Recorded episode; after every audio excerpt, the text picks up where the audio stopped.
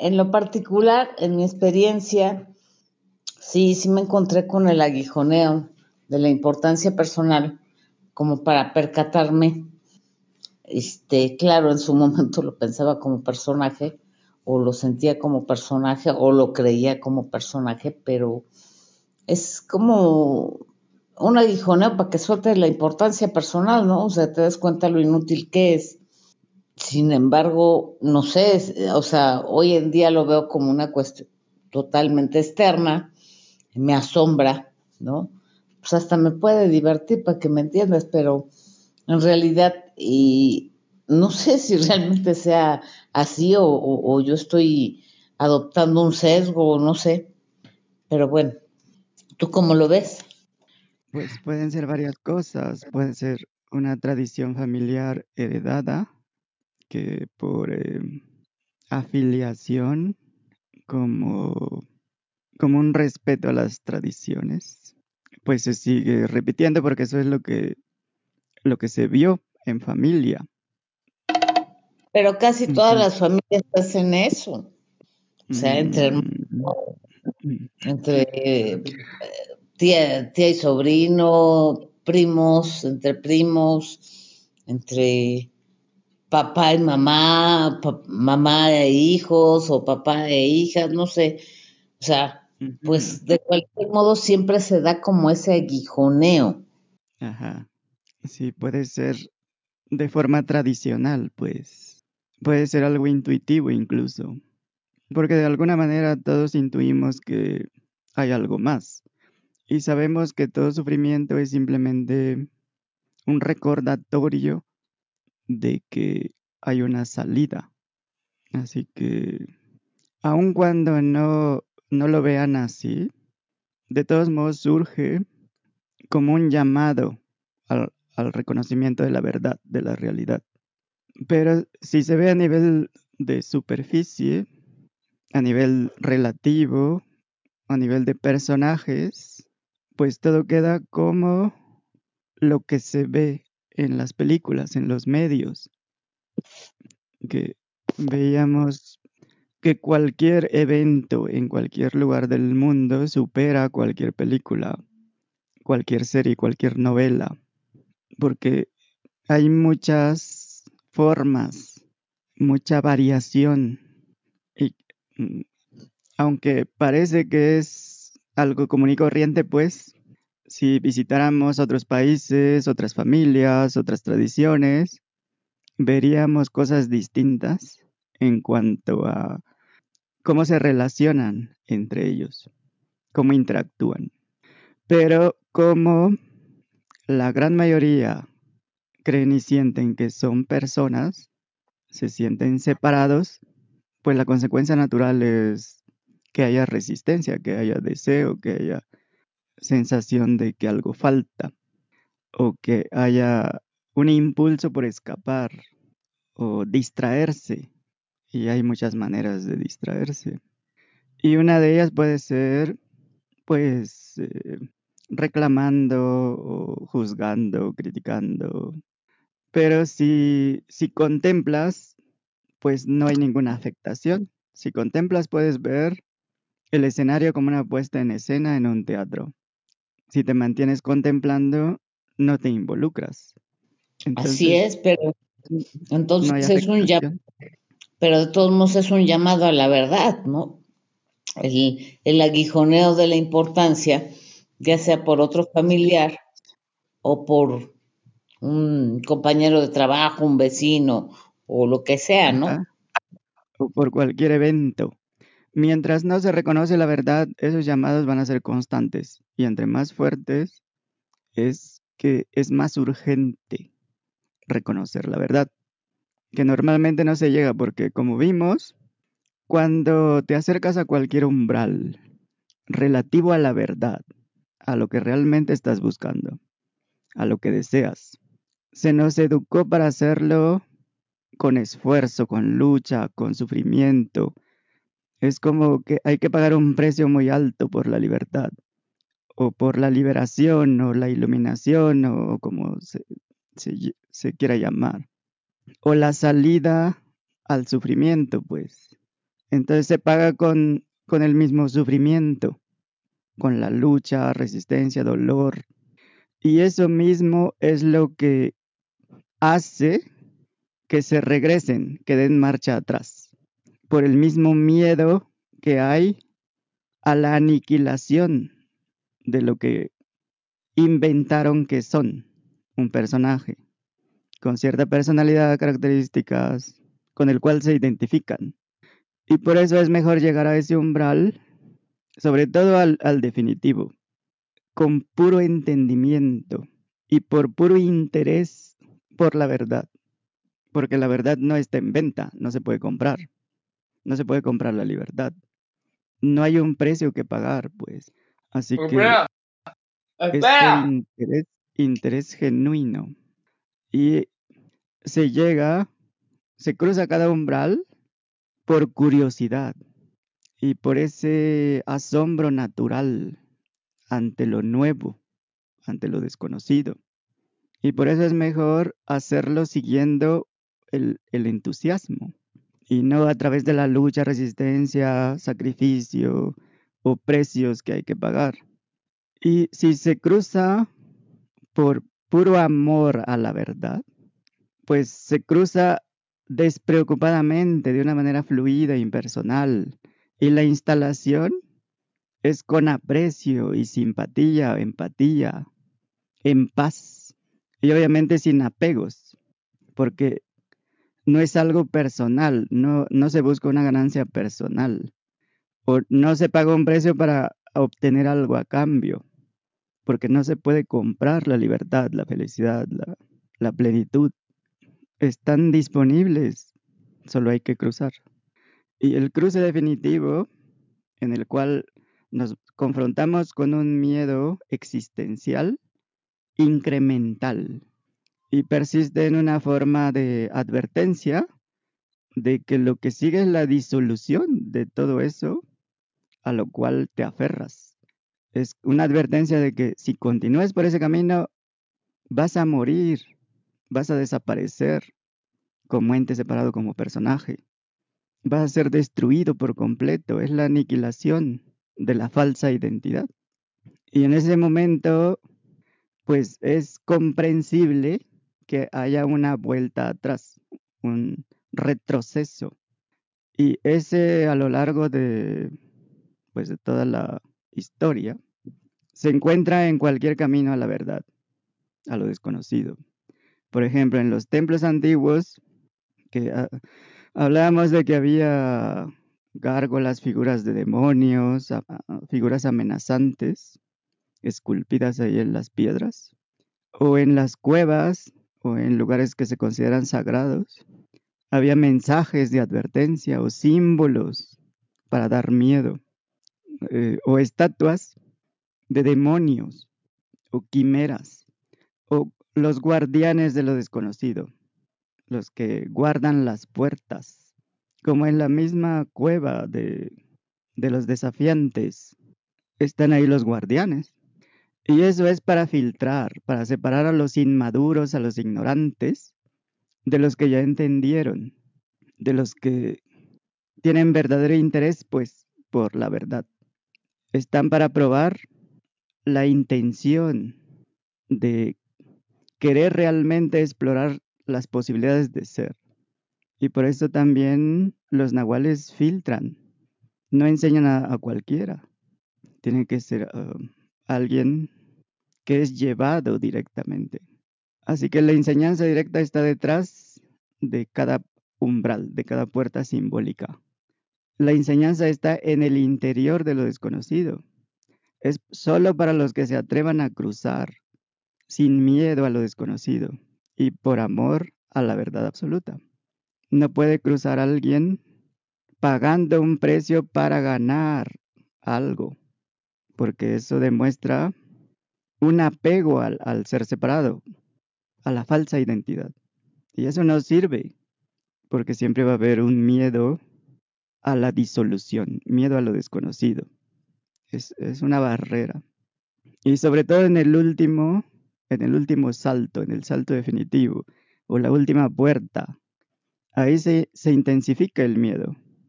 incluso simbólicamente se puede sentir miedo a las mismas figuras que están ahí esculpidas en las piedras. Aunque obviamente no, no te pueden hacer nada, son piedras. Pero con todo eso se debe usar todo lo que se tenga disponible para seguir adelante, para cruzar. Porque es solo cuando se cruza que se colapsan los miedos, que se queda ya en la libertad. Es solo cuando el deseo de cruzar es más fuerte que el miedo, que está previniendo siquiera que te acerques a la puerta. Así que cuando el amor por la verdad misma es más fuerte que cualquier cosa, solo entonces cruzas naturalmente, de manera fluida, natural, sin resistencia, sin lucha, sin sacrificio, pues. Porque eso está sobre todo en la, las culturas católicas, que es lo primero que enseñan, como si se pudiera pagar por el cielo. Entonces la persona se sacrifica, lucha toda su vida para ganarse ese lugar. Y eso es completamente personal. Eso solo refuerza el miedo, refuerza la sensación de separación, pero está eh, en la misma cultura. Así que al principio se puede parecer como una cuestión de, valentía, de coraje, pero este coraje es en realidad una cuestión de, de la intensidad del deseo por la verdad, por la realidad. Y pues la curiosidad es algo natural en todos. Eh, desde el bebé que empieza a gatear, desde ahí ya hay una curiosidad natural, o desde antes, cuando quiere tocar las cosas, quiere probar de todo, aún sin siquiera poder gatear, moverse, controlar los músculos. Pero le podríamos llamar después, ya que hay un desarrollo. En ese caso la curiosidad se vuelve sagrada, porque es la curiosidad por la verdad última, la verdad absoluta. Y eso es raro, porque la mayoría están enfocados en los eventos culturales, sociales o académicos. Pero incluso, como hemos dicho, los científicos descartan completamente lo no fenomenológico. Así que ese tipo de conocimiento sigue siendo algo muy limitado. No es una verdadera curiosidad por la realidad, porque está muy limitada, solo al, mundo de los fenómenos, a lo que se puede percibir, por un instrumento muy limitado. Pero pues así son las cosas. Por lo tanto, los que quedan frente a la puerta final, o en el precipicio final, en el salto definitivo, aún tienen miedo a desaparecer y ese pavor les puede hacer retroceder. Y entonces siguen buscando, siguen investigando, siguen cuestionándose, siguen haciendo experimentos, porque aún hay dudas, no hay claridad. Y, eh, antiguamente les llamaban los profanos, que son pro es delante y fanon es templo de sabiduría. Así que el profano se queda delante del templo, no entra, se regresa, le da miedo y pues regresa a, lo mismo, a sentirse separado, tiene miedo a ser aniquilado. Y pues están eh, las, puede haber muchas fases, tal vez identifiquen alguna, se resuenen con alguna. Ah, una fase puede ser la de la indagación interna, porque todavía sientes que hay interno y hay externo y hay separación. Hay una creencia de ser una persona, un ser finito, que está interesado en lo desconocido o busca la libertad total. Pero aún es un deseo de cierto estado. Eh, se habla de niveles, quieren un nivel más elevado, quieren más libertad emocional o eh, más salud o algo espiritual. Buscan un estado más placentero, donde tengan un poco más de felicidad, de paz, de plenitud. O sea, van por grados. Y se cree que ese camino es el correcto, porque aprendimos que hay niveles que deben ser superados para ir subiendo la escalera, ya sea educativa, em, profesional, ir superando, pues, superando a los otros, recibiendo premios en, la carrera corporativa o donde sea. Y pues se siente que así debe ser, que, que así es como es, simplemente porque así se aprendió que hay niveles y que hay que ir subiendo las gradas, subiendo de nivel, superándose. Obviamente pagando precios por eso. Y si se cree o siente que así debe ser, es porque se cree y siente que está separado, que hay límites. Pero al mismo tiempo se intuye que hay otra forma y que eso no es, o cuando menos que eso no es todo lo que puede ser, que debe haber algo, alguna otra manera, pues. Pero a veces solo se queda en intuición. Y pues se sigue pensando en términos de esto es correcto, esto es incorrecto, esto es bueno, esto es malo, positivo y negativo, en forma de dual o polarizada. Esto es aceptable, esto no lo acepto, esto está bien, esto está mal, esto es lo que quería y esto es lo que no quería, o esto es lo que quiero, esto es lo que no quiero. Así que aun cuando se suba de niveles, la polarización sigue. Se sigue creyendo que hay un avance que va hacia algún lugar en la cima y que está cada vez más cerca. Y puede que así sea, pero si se aplica a lo que hacemos, antes de que te pares frente a la puerta final, el umbral definitivo, la dualidad debe desaparecer, la polaridad. Porque si se cruza con blanco y negro, pues va a continuar la búsqueda del siguiente nivel, del siguiente estado superior, porque sigue habiendo algo más que perseguir. Y lo que sea que siga, sigue siendo el mismo callejón sin salida. O sea, en realidad no, no se cruzó el umbral. Y por eso no hay un avance tangible, pues. Solo se cree que se va avanzando, pero sigue igual de infeliz, sigue la misma insatisfacción, el mismo vacío existencial, la misma sensación de falta y carencia. Pero cuando entiendes que no hay niveles de conciencia y no hay alguien mejorando, no hay nadie que va a ningún lugar, en ese momento se cruzó el umbral. Los umbrales se cruzan con entendimiento, no comprando el siguiente nivel, o no sacrificándose, no luchando, no, no empujando. No se cruzan así. Pero mientras no se entienda, pues se sigue buscando la salida en cualquier forma que sea el opuesto. Por ejemplo, esto no lo acepto, por lo tanto, solo me quedo con lo que sí acepto. O esto no lo soporto, o esto debe ser así, asá. Mientras siga eso, no hay entendimiento y no se ha cruzado. Así que la realidad es que todo lo que experimentes, sientas, percibas, sin importar cómo sea, cómo se vea, cómo se sienta, cómo se perciba o cómo se interprete, en la realidad no es nada de eso. Lo que sea que aparece es simplemente lo que es. Pero mientras sientes y crees que eres una persona, lo normal va a ser creer ciertas cosas y al hacerlo, rechazar otras. Así que ahí hay preferencias. Se prefiere la mitad de la realidad. Solo la luz y se rechaza la oscuridad. Solo lo que se considera bueno, correcto, bonito, agradable, placentero. Lo mejor de lo mejor. Por lo tanto, está rechazando todo lo demás.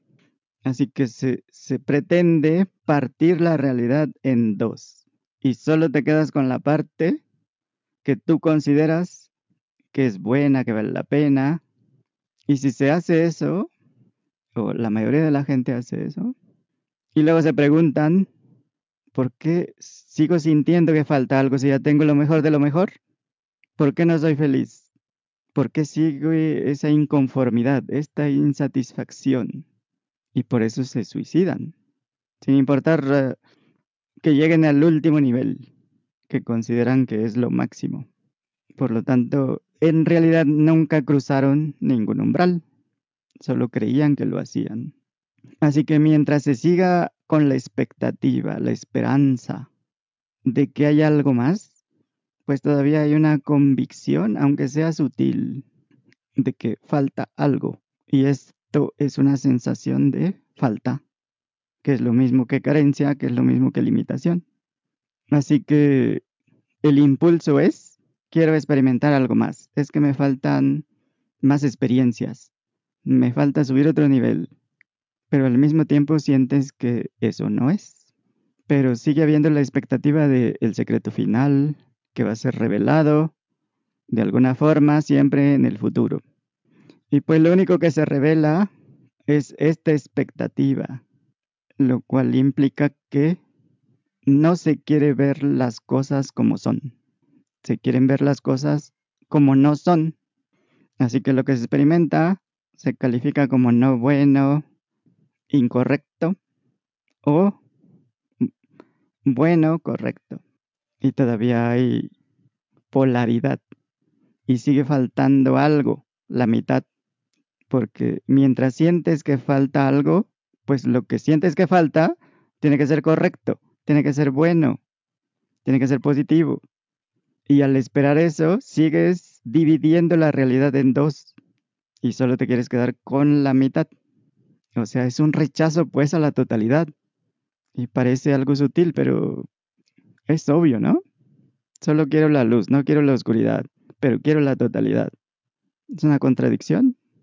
Ahora, esto no quiere decir que hay que soportar abusos, maltratos, agresiones, insultos. Lo que significa es que en realidad no hay nada que importa más que nada, como decía don Juan. Puede haber eventos en los cuales hay que reaccionar de cierta forma, en los cuales hay que hacer ciertas cosas o comportarse de cierta manera. Y pueden emerger cualquier cantidad de sensaciones, pensamientos, percepciones, frustraciones, enojo, miedo, lo que sea. Pero sin importar lo que emerja, si se entiende experiencialmente, si se entiende directamente, que sin importar lo que emerja, nada importa más que nada, que son solo eventos como cualquier evento, y que eso es lo que son, todo lo demás sobra. Sobran los cuentos, las narrativas, los juicios, las proyecciones, porque eso es lo que no es, eso es lo que se está sobreponiendo a lo que es. Pero lo que es son simplemente eventos como cualquier otro, sin que uno importe más que nada. O sea, sin que uno sea positivo y otro negativo. Son solo eventos. Pero eso de calificarlos de alguna manera ya es una contaminación. Y entre estos eventos, pues puede haber reacciones intensas físicas o juicios. Por ejemplo, si alguien te golpea en la calle, eso es lo que es. Y si tú, si el cuerpo se defiende, reacciona y le golpeas, eso es lo que es. Y como nada importa más que nada, te mantienes impersonal, imparcial. Sabes que es parte del teatro y que son solo dos actores interactuando en el teatro. Así que ni uno es positivo, ni el otro negativo, ni uno es bueno, ni el otro malo. Son solo actores, eventos, como cualquier otro. Y la clave es simplemente, nada importa más que nada. Todo es, son simplemente eventos, es lo que es. O nada importa nada, o nada realmente importa como quieras verlo. Porque si se ven esas cosas como conflictos, discusiones, peleas innecesarias, y si eso ya no forma parte de ti, porque ya limpiaste la isla del tonal, ya entendiste que nada importa más que nada, y que hay cosas que no se requieren, porque son falsas, porque mm, ya no tienen sentido. Cuando se limpia la isla del tonal, ningún evento relacionado con conflicto, discusión, pelea, juicios, nada innecesario va a aparecer en tu experiencia. Pero si no has limpiado la isla del tonal, esas cosas van a seguir hasta que las hayas limpiado, hasta que las hayas liberado. Entonces, si en tu experiencia sigue habiendo eventos dramáticos, de discusiones, de conflictos, quiere decir que falta limpiar la isla. Pero eso es todo. No es nada personal. Son eventos que aparecen porque todavía la isla tiene algo relacionado con eso. De alguna forma les invita, pues. Para algunos es normal vivir la vida peleándose, em, enojándose, reaccionando, porque eso es lo que tienen en su isla. O así crecieron, o lo consideran normal, o como que así debe ser. No es casual, pues. Y una vez que se entiende cómo funciona la energía, pues sabes que, eh, como veíamos eh, hace décadas, donde pones tu atención, ahí va la energía. Así que mientras hay un enfoque, hay una atención dirigida a algo en particular, y por lo tanto hay energía dirigiéndose ahí, alimentando eso. Lo que sea que ocupe tu atención, sobre todo si, si hay un enredo energético. Y pues ah, hay un umbral en el cual nada importa, incluso si lo que sucede tiene afectaciones en el cuerpo en la mente. Y esto no significa que el cuerpo-mente eh, tengan, tengan la culpa, pues. Lo que significa es que siguen cerrados de alguna forma, limitados, no han sido liberados, no están completamente abiertos. Así que incluso si tú entiendes este dolor, esta enfermedad lo que sea, no importa más que nada, es solo un evento, eso no arregla al cuerpo, porque no has liberado al cuerpo. Pero si liberas al cuerpo y entiendes que nada importa más que nada, mm, el umbral se, se cruza y el cuerpo queda libre para sanarse o la mente o lo que sea. Y como pues no es que estemos en el negocio de arreglar cuerpos mentes, esos son los psiquiatras, psicólogos, terapeutas. Para nosotros son solo instrumentos. El cuerpo mente, la persona, el ser humano, no es lo que despierta. Así que no hay mucho énfasis ahí, pues. Lo que sí es, lo que sí decimos, pues, o sugerimos, es que el cuerpo y la mente deben abrirse por completo. Deben estar completamente libres, no secuestrados por ciertas creencias, no limitados, pues, no contaminados con ciertas ideas, suposiciones. Deben estar libres para operar como naturalmente están diseñados para operar. Y pues el cuerpo, mente, esos no despiertan. El personaje nunca despierta.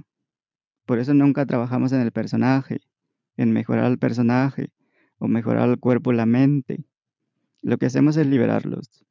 Porque sabemos que solo la realidad puede reconocer la verdad. Solo la realidad conoce la realidad. Así que el enfoque es en la realidad, en la verdad. Y cualquier eh, sensación de separación residual va a seguir funcionando de muchas formas.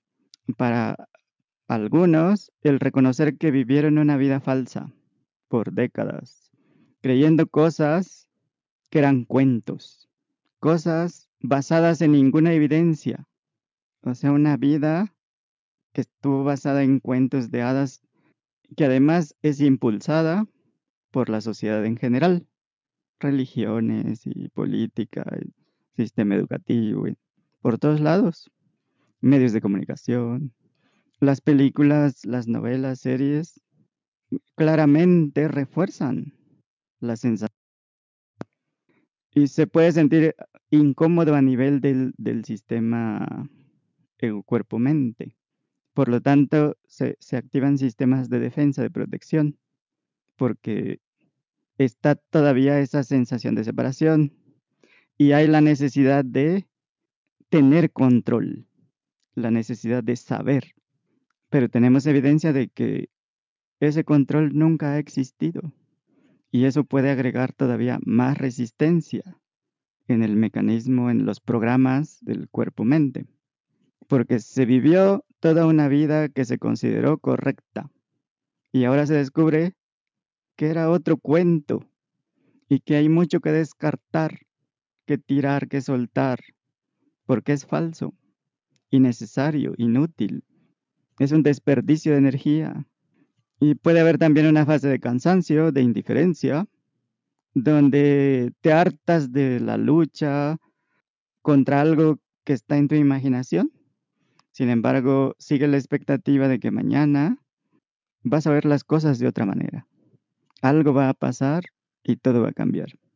Hasta que simplemente todo, todo ese cuento de la expectativa deja de tener sentido e importancia.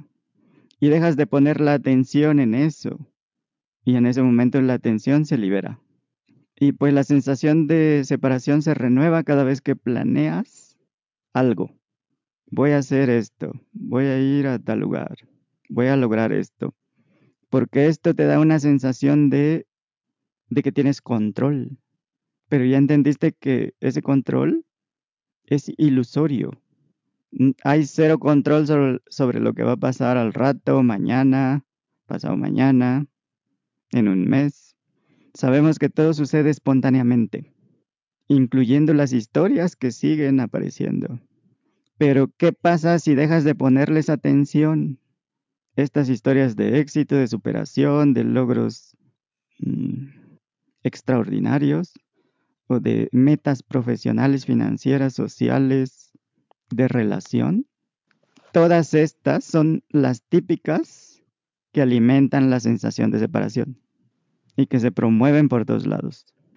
Pero si, si ves que todo eso es un cuento social, pues como son repetitivas, es como ver una película varias veces, llega un momento en que te aburre.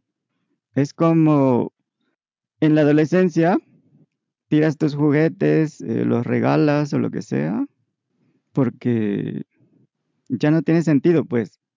Dejas de leer tus cuentos infantiles, eh, tus, eh, dejas tus frazadas, tus ositos de peluche, ya no juegas juegos de niños o haces cosas de niños porque ya no eres un niño.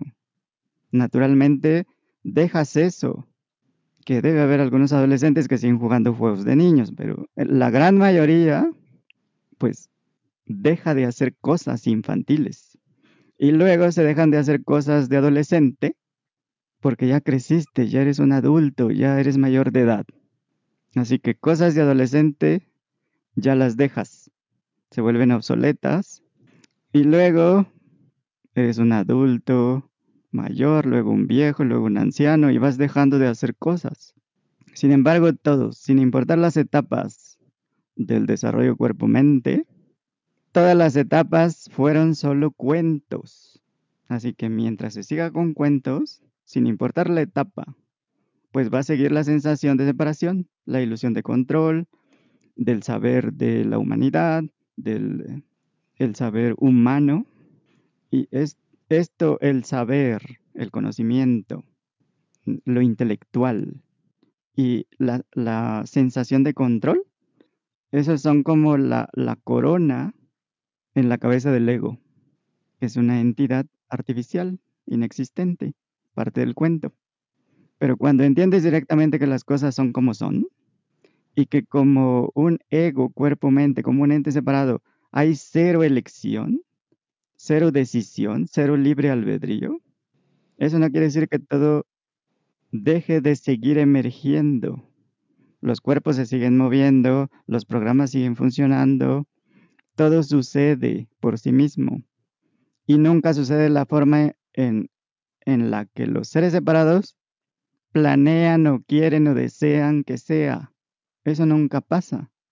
Pero se sigue promoviendo esa ilusión de control, de, de tomar el control de la vida, de, de, tomar buenas decisiones. O sea que todo sigue emergiendo, como siempre lo ha hecho, solo que ahora lo ves como es, son solo eventos. Pero entiendes ahora que nunca hubo víctimas o cosas que le suceden a los humanos o a personas en particular. Y hay una aparente realidad que se manifiesta a cada momento y todo es como es. Y eso es lo que, lo que es. Reconoces que eres eso que experimentas directamente. Eso no tiene ni principio ni fin. Y, pero al mismo tiempo tienes la humildad para reconocer que no puedes hacer nada, aun cuando eres eso, invisible, inalterable.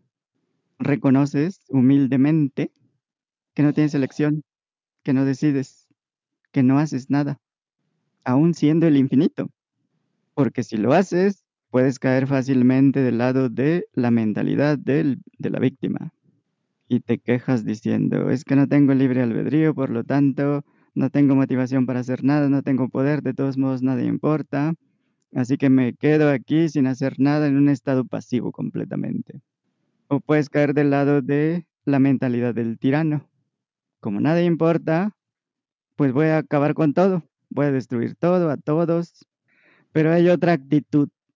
Soy el infinito en este cuerpo-mente y como ente o como ser o como cuerpo-mente, no tengo ningún control de nada.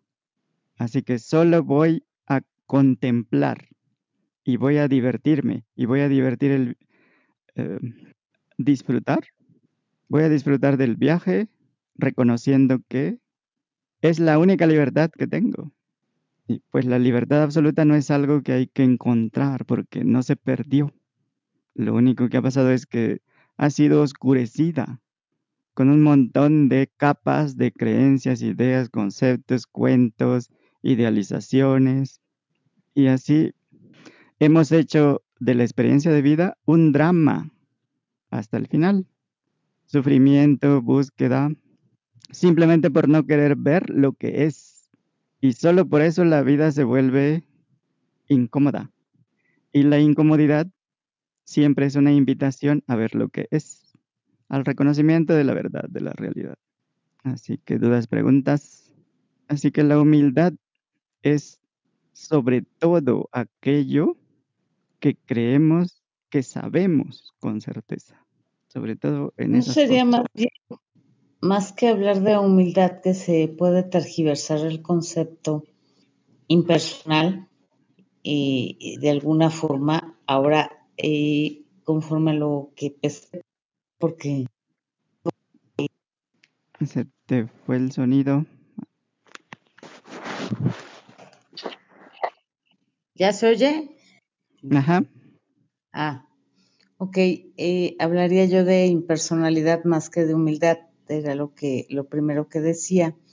Sin embargo, también, bueno, dices como personaje no podemos hacer absolutamente nada, aunque es un desatino controlado, por así decirlo, aceptar los eventos como, como vengan, como emerjan y como se disuelvan incluso, ¿no? Porque también el personaje o aparentemente el personaje se resiste a cierta terminación de los eventos en algunos casos. Este, pero sí me llama la atención también una cuestión que aconteció en estos días y, recordaba que en Tensegridad se hablaba de el lado derecho y el lado izquierdo como una cuestión importante y la verdad algo me percato pero no estoy clara porque como personaje pues estás viendo según del lado derecho el pasado y del lado izquierdo el futuro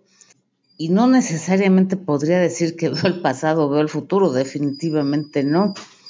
Este, al menos que recapitulen, pero yo no lo hago. Y en el lado derecho veo pues eventos que emergen y en el lado izquierdo me cuesta más trabajo porque estoy muy habituada a actuar del lado derecho casualmente, pero estando haciendo un intento de estar enfocada del lado izquierdo, en algún momento en la nada se formaron unos hexágonos y cuando yo quise así como atraparlos como personaje, obviamente se, se disolvió. Entonces, sí me llama la atención porque como personaje no puedo hacer nada, pero eso que se da cuenta de alguna manera está inmerso en la nada, o así me percato yo, y es de alguna manera la creación y el aceptar o admirar desde afuera. Eh, estaba viendo o sigo viendo una serie que se llama Movie Art en, en Netflix, si a alguien le interesa. Es muy bonita porque simplemente se la pasa en cada capítulo, o al menos los que he visto, simplemente mostrando la naturaleza o las variantes de la naturaleza como son, ¿no? Como son, simplemente son, y por ser son, para mi gusto, bonita es una expresión muy clara de lo que es la conciencia para mí, porque se crean los eventos sin, sin un propósito, eh, sin una perfección como la llamaríamos en, en, términos de esta tensión, que si la línea derecha o no derecha, que si la forma más grande o más chiquita, no sé. Y, y de alguna manera la creación es así, o sea, simplemente se crea y por haberse creado es, es hermosa. Y también quien la crea, pues sí, eso que se da cuenta está en, está, es la nada, de alguna manera también, no lo sé, algo así. Ese es lo que, lo que yo me percato, pero a ver, usted facilitador o coach o, o, mentor o nahual o como quiera. La tuani. sí, el lado izquierdo y derecho son metáforas, son representaciones de, de lo de la apercepción en relación con la percepción. Y pues sí, lo que dice es todos los eventos, en realidad lo que vemos en cualquier manifestación es el intento. Y el intento es impersonal. Y lo que vemos es la manifestación del intento. Y obviamente es el intento del infinito. Y por supuesto que es, no tiene ningún objetivo, no tiene por qué tenerlo, ninguna razón. Es el mismo infinito tomando formas diversas, múltiples, variadas, explorando las posibilidades. Y eso es lo que somos. Y, uh, al reconocer la ausencia de un centro en cualquier experiencia, al explorar qué es eso que somos, no encontramos ningún centro, ninguna localización. Así que en ese reconocimiento de lo que somos está el reconocimiento de que no estamos localizados. Y lo que sea que somos es lo que somos. No importa cómo lo interpretemos, lo coloriemos, eso no cambia lo que somos. Así que si empezamos con la premisa de que la realidad es lo que ya es, lo que ya eres, y lo que eres es lo que es, y eso que no está localizado en ningún lugar, y que no tiene principio ni fin, está libre de falta, carencia, limitación. Por lo tanto, está libre de deseos, preferencias, elecciones. Y está completamente abierto a todo, o sea, libre de rechazos. Y en este sentido no tiene caso rechazar la otra mitad de la realidad. No tiene caso querer solo lo bueno y rechazar lo malo, solo la luz y rechazar la oscuridad. En el caso de lado izquierdo y derecho, se exploran ambos. Ni uno es más ni menos que el otro. Son parte de la misma totalidad, pues. Así que... De hecho, sería muy subjetivo pensar que de un lado veo el futuro y del otro el pasado, ¿no? Uh -huh. Entonces, porque al menos en mi experiencia, pues no veo el pasado, ¿verdad? Ni, ni veo el futuro del otro lado. Sí. Incluso puedo estar boca arriba o de frente, pues, y, igual hay alguna manifestación, pero no, no necesariamente es ni del futuro pasado o del presente pasado, yo qué sé, ¿no? O sea, no, definitivamente no, simplemente son, emergen, ¿no? Bueno, ese es mi comentario. Sí, sería muy limitado ver el pasado y el futuro, porque lo veríamos de cierta manera, y nunca es de cierta manera. Así que lo que somos no requiere ni del tiempo ni del espacio, no requiere pasado ni futuro, no son necesarios pues. Además nunca los experimentamos, pero tampoco requiere de ningún fenómeno para reconocerse como es. Así que la razón de la exploración es simplemente abrirse sin ninguna restricción, condición, a la posibilidad de entender directamente lo que es. Y pues como no tiene condición, el entendimiento puede ser a través de cuestionamientos o a través de silencio, a través de la propia experiencia directa de, de esa oscuridad natural, reconociendo la ausencia de pensamientos, sensaciones durante la exploración. Puede ser de muchas formas, pero si cerramos los ojos lo que, lo que vemos no es una luz, en realidad somos el mar oscuro de la conciencia del que habla don Juan. Lo que vemos es oscuridad, y no es una oscuridad artificial como apagar la luz o ausencia de luz, pero la oscuridad es a lo que más se le tiene miedo. Es como una forma adicional de protección a eso que somos. Es, es, más agregar más miedo a lo que somos. Y mucha gente habla de, de ser de luz o seres de luz y que somos seres de luz y ve el ser de oscuridad como la contraparte negativa, diabólica, satánica. Pero en nuestra experiencia somos oscuridad. Así que simplemente si nos abrimos a la a la posibilidad de ser lo que somos, si se abren a la posibilidad de abrir eso que llamas atención, porque puedes confirmar si en algún momento esa atención no está disponible en tu experiencia. ¿Alguna vez has experimentado la indisponibilidad de la atención? Lo podemos hacer como experimento. Si cerramos los ojos podemos confirmar que somos oscuridad. Y esa oscuridad está libre de falta, carencia, limitación. Y la atención es dirigida sin esfuerzo y nunca está escasa, nunca está comprometida con nada. Siempre está libre, siempre está disponible. Y ahora mismo puedes ver cómo a través de lo que digo puedes dirigir esa atención. La puedes dirigir al sonido, al significado, a pensamientos, a sensaciones, percepciones, y puedes confirmar que sin importar dónde dirijas la atención, porque eres tú eso que dirige la atención. Y para poder dirigirla, debe estar disponible, debe estar libre. Nota cómo la atención nunca se pega a nada, nunca se aferra a nada. Y lo importante acerca de reconocer esa libertad es que está implícito que nada necesita ser cambiado, modificado.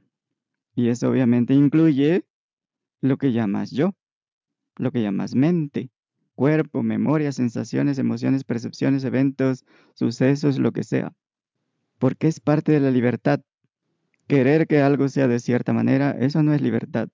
Aunque hay la libertad de querer que sea de cierta manera.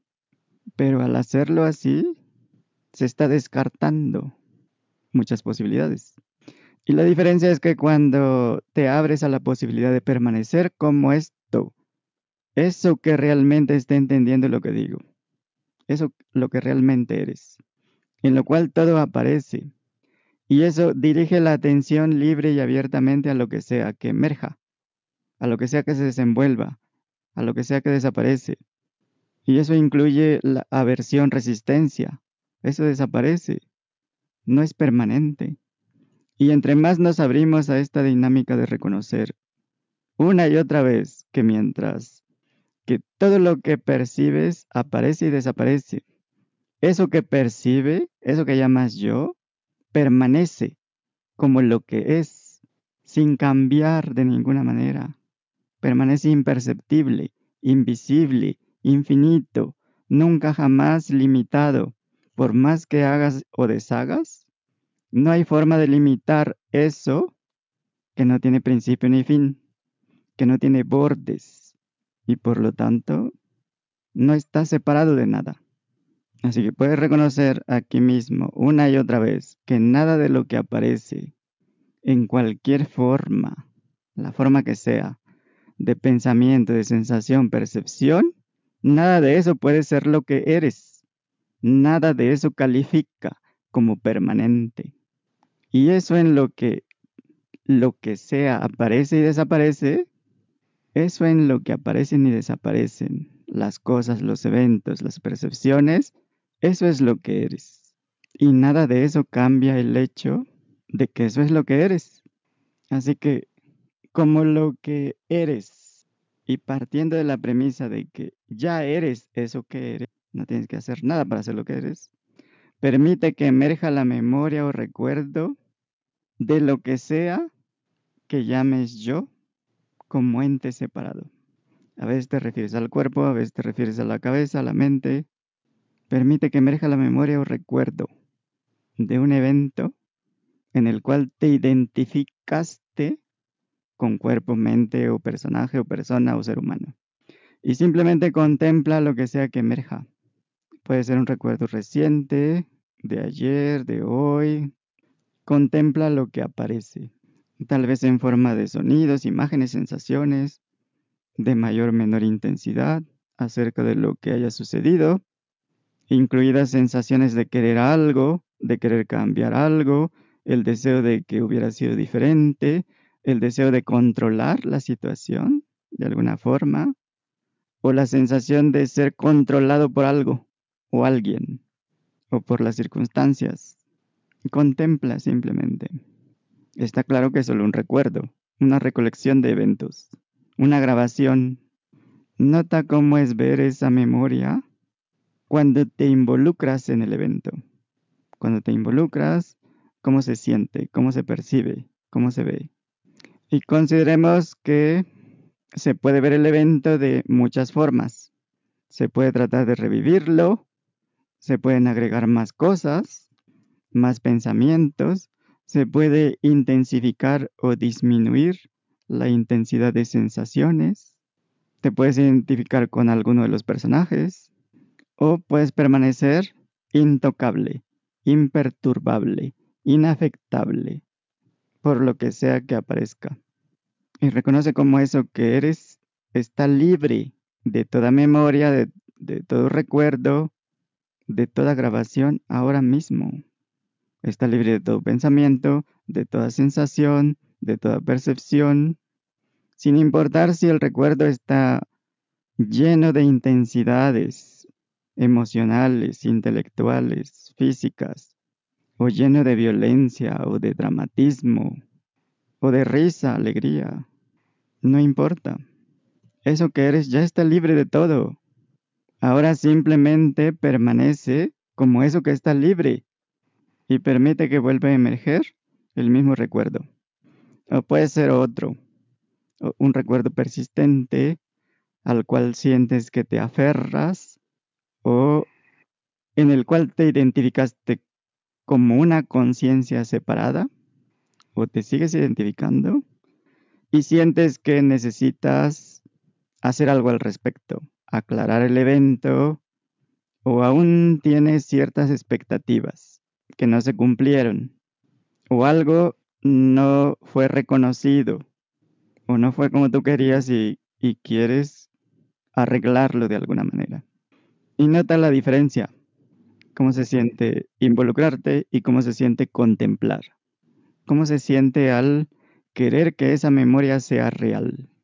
Cómo se siente al desear usar ese recuerdo para, para seguirte identificando con lo que sea que te identifiques. Y contempla cómo todo emerge libremente y que en realidad no hay nada bueno ni malo en ningún evento. Simplemente nota la dinámica de lo que sea que suceda. Y está claro que sucede por sí misma, como todo lo demás. O sea, no hay nada particular especial ahí. Y pues sabes que tienes la opción de permanecer como lo que ya eres, dirigiendo la atención libremente, naturalmente, sin esfuerzo, sin afectación alguna. Y en esta exploración no tenemos ninguna meta en particular. No definimos nada que sacar de aquí. Solo estamos explorando las posibilidades. La posibilidad de ser el yo que piensas, el yo que recuerdas, el yo que sientes que eres, el yo que eres realmente, mientras reconocemos que estamos libres de sensaciones, pensamientos, percepciones, de recuerdos, memorias, narrativas. Y así permite que emerja libremente otro recuerdo, que de cualquier forma encuentras significativo o especial. Y observa qué es lo que trae consigo ese recuerdo. Nota que emerge por sí mismo. No estás realmente buscándolo. El recuerdo se ofrece libremente para ser percibido, sentido, pensado, para que hagas lo que quieras con él. Si te quieres involucrar, si no te quieres involucrar, da lo mismo. Pero nota cómo emerge libremente. No lo estás trayendo tú. Así que al menos por este momento, Acepta libremente cualquier deseo de hacer que ese recuerdo sea especial, significativo. Acepta libremente cualquier deseo de hacer que ese recuerdo sea irrelevante, insignificante. O el deseo de que ese recuerdo sea lo que es y lo que sea que traiga consigo. Solo por estos momentos deja que sea lo que es, sin contaminarle, sin pintarle, sin agregarle, sin sobreponerle que aparezca como es, como sea que aparezca, libre.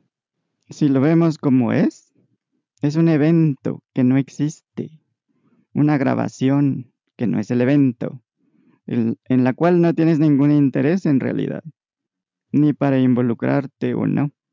Sin embargo, si todavía queda algún residuo, un deseo, un impulso, por querer identificarte de alguna forma con algún personaje de esa memoria, hay que aceptarlo de la misma forma, con total apertura, porque eso es la libertad absoluta. Así que si así lo sientes, identifícate con lo que quieras, con cualquiera de los personajes, con todo el evento si quieres. Todo está permitido, no hay reglas en realidad. Por eso la libertad es absoluta, total, o al menos podemos ver que es una decisión consciente y no una respuesta automática, programada, habitual, acostumbrada o subconsciente. Y nuevamente, nota que son solo imágenes, sensaciones, percepciones, eventos como cualquier otro. Y nota la libertad absoluta de reconocer que en cualquier momento puedes enredarte si quieres o permanecer inalterable, como esa pantalla en la que aparece como ese trasfondo invisible, contemplando lo que sea que aparezca. Y ahí puedes confirmar si realmente esta grabación o representación, si de alguna forma te está obligando a poner la atención en algo. Esta memoria, este recuerdo o algo tiene el poder para obligarte a que pongas la atención en algo tal vez algo que esté muy cargado de importancia. ¿Tiene ese poder? ¿Ese recuerdo? ¿Esa representación? También nota si hay algún impulso o un deseo de apropiarte de lo que sea que emerge o de descartarlo. Si hay algún tipo de resistencia en esta apertura total, en esta libertad absoluta. Si emerge la intención de hacerlo personal. Si es así, hazlo personal, solo para, para ver qué sucede. Hazlo con la libertad absoluta. Si te quieres aferrar a algo, si quieres cambiarlo o hacer algo al respecto, o si eliges olvidarlo, sabes que en la libertad absoluta no hay ninguna condición. No tiene que ser de una forma u otra. Y notas e identificas algún tipo de esfuerzo, de resistencia. Y confirmas si estás reconociendo esa libertad de seguir reviviendo ese recuerdo o lo que sea que emerja o simplemente permanecer como el trasfondo, invisible, infinito, inalterable. ¿Qué sientes más natural? ¿Y qué sientes artificial? Y confirma si realmente ese recuerdo demanda algo de ti o espera algo de ti. Y si no reaccionas de la manera que quiere, vas a decepcionar a alguien o a algo fuera de ti. ¿Será eso cierto? ¿Es realmente cierto que necesitas aferrarte a los recuerdos? ¿O hacer algo para aceptarlos libremente? ¿O si más bien la verdad es que los apegos, rechazos o aversiones a sensaciones, imágenes, pensamientos, percepciones, desaparecen naturalmente. Por lo tanto, no hay forma de aferrarse a nada. ¿Cómo aferrarse a algo impermanente? Pero tienes la libertad de involucrarte con lo que sea. Tienes la libertad de tratar de aferrarte a lo que sea. Igual que de reconocer la verdad, lo que es. Está claro que todo lo que emerge se evapora tarde o temprano, eventualmente, y lo hace sin esfuerzo, sin resistencia, sin lucha. Si notas cualquier tipo de resistencia, esfuerzo, contracción, confirma si eso es lo que tú eres o si es otro evento como cualquier otro. Algo que aparece en ti como todo lo demás. Y confirma si todo lo que experimentas, incluyendo la sensación que llamas cuerpo, aparece en ti, fuera de ti, aparece como tú, apareces tú en eso. Está claro que aparece en ti. Así que tienes la libertad de liberar el cuerpo, el cuerpo-mente. Permite que eso que llamas cuerpo-mente se extienda libremente en todas direcciones. Permita que sea tan ilimitado como sea posible. Porque la realidad que eres ya es ilimitada. Eres naturalmente y sin esfuerzo eso que eres. Y puedes reconocer que eres eso que no tiene principio ni fin. Al igual que reconocer que a veces prefieres sentirte como algo limitado. Por ahora, permítete ser ilimitado, porque esa es tu experiencia y no cuesta nada. Así que tanto como sea posible, tanto como quieras, permanece como lo que eres, libre para dirigir la atención a lo que sea, para retirarla de lo que sea.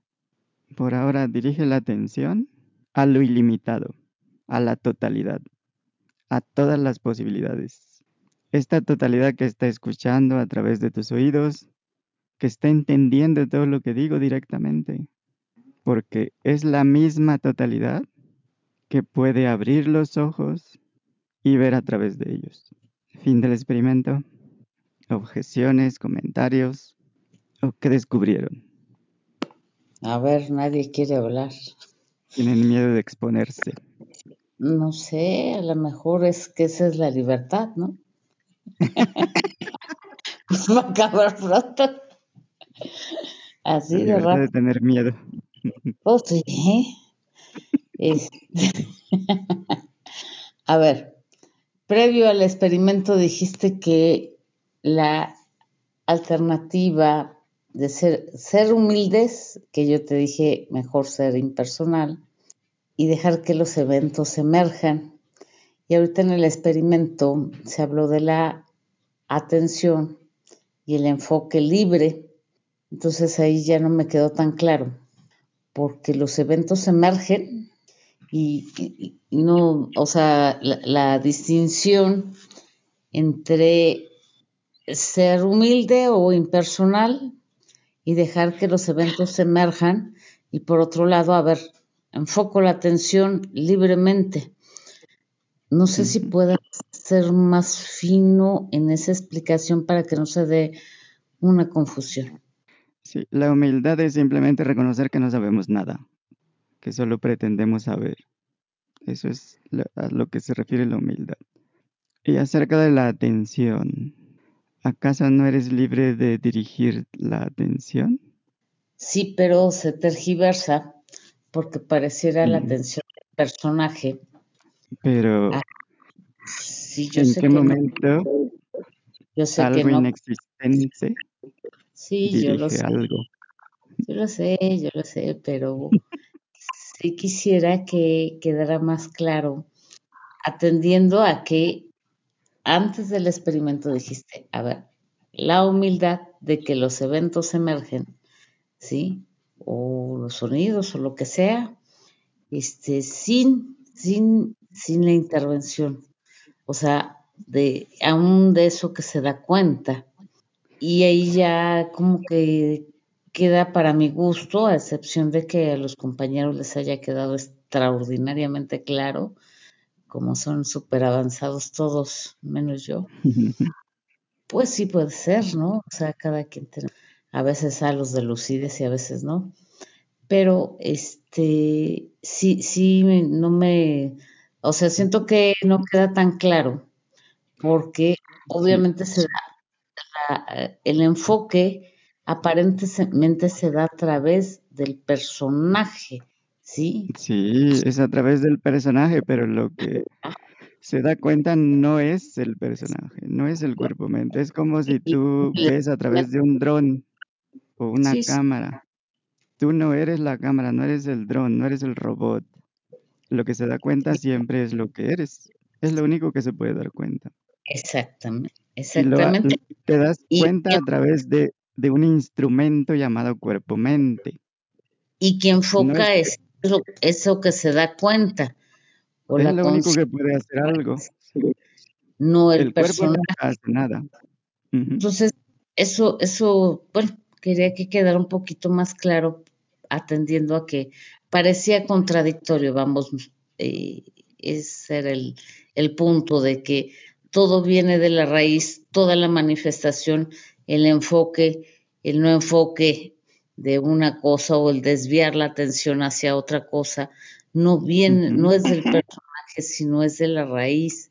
Y eso es importante que quede claro porque obviamente pues como lo hacemos el experimento y estamos de alguna manera haciéndolo a través de un personaje, ¿verdad? este, se, se, puede tergiversar, pero ese era mi comentario, no sé los compañeros qué opinan o, o qué quieran comentar. Gracias. Sí, es solo parcialmente a través del personaje, porque si cerramos los ojos, no estamos percibiendo a través de los ojos. Seguimos escuchando, seguimos sintiendo a través del cuerpo, pero la sensación ya no está limitada y es más claro que eso que está percibiendo no está en el cuerpo. Entonces, hay algunas cosas que percibe a través del cuerpo, como el sonido, las sensaciones físicas, pero hay otro, mm, otras cosas que son que no son percibidas a través del cuerpo. Por ejemplo, el autorreconocimiento no es percibido a través del cuerpo. O sea, a través del cuerpo no percibimos lo que somos realmente. Eso que es infinito. Eso que no puede ser percibido. Eso que no tiene ni forma, ni color, ni tamaño, ni dimensión, ni peso. A través del cuerpo solo percibimos, imaginamos cosas fenomenológicas. Las imágenes tampoco son a través del cuerpo realmente. Ahí se usa la mente, que sigue siendo instrumento, pero la realidad que somos no es a través del cuerpo. Mm, ¿Qué otra pregunta era? Ah, la humildad. El momento en que, mm, cuando decimos humildad es reconocer que no sabemos nada. Eso también incluye la humildad de no sabemos si somos conciencias limitadas o ilimitadas. No sabemos si dirigimos o no la atención. No sabemos si elegimos o no. No sabemos qué somos. Por lo tanto, ya no podemos decir que somos personas, personajes, cuerpos, mentes, entes, espíritus o energía. Y eso es parte de la humildad, todo. Por eso, sobre todo, acerca de lo que creemos que tenemos certeza. Mucha gente tiene la certeza de que es un cuerpo-mente. Y ahí pues se requiere humildad para reconocer que no sabemos realmente. No sabemos si esto es real, es un sueño, una proyección, una simulación. Y pues sobre los vistazos. Ah, cuando hablamos del vistazo de lo que somos realmente, y a veces lo usamos en sentido relativo también, o, o contraído pues, como una conciencia finita, limitada. Pero otras veces en el sentido amplio, ilimitado. Y para hablar de esos vistazos de la realidad tal cual es, usamos vistazos a través de respuestas a preguntas acerca de la realidad o la verdad, de la conciencia o la verdadera identidad. Y los vistazos de la realidad contraídos o relativos los usamos para responder preguntas acerca de lo limitado, lo fenomenológico, lo relativo. Como por ejemplo en la ciencia, cosas de tecnología, matemáticas, fórmulas químicas o, o asuntos prácticos de cada día. Pero todos los vistazos, sin importar del tipo que sea, son vistazos de la realidad. Aun cuando la naturaleza de las respuestas va a depender de las preguntas. Y las preguntas que vemos aquí son acerca de la realidad, de lo que somos realmente. Sin embargo, esto también lo podemos dividir en vistazos preparatorios o fugaces y vistazos liberadores. Los vistazos liberadores son los que en la respuesta traen el reconocimiento de que lo que somos es conciencia universal, infinita, ilimitada. Así que cualquier vistazo que sea de este tipo le llamamos liberador. Y los preparatorios son los que pues aparecen como flashes de entendimiento, pero que no liberan a nadie. Sin embargo, pueden ser acumulativos. Vistazos acerca de lo relativo, por ejemplo, recordar dónde dejé la cartera o eh, las llaves o encontrar la solución a una ecuación o cuando entendemos un chiste que no entendíamos o algún acertijo.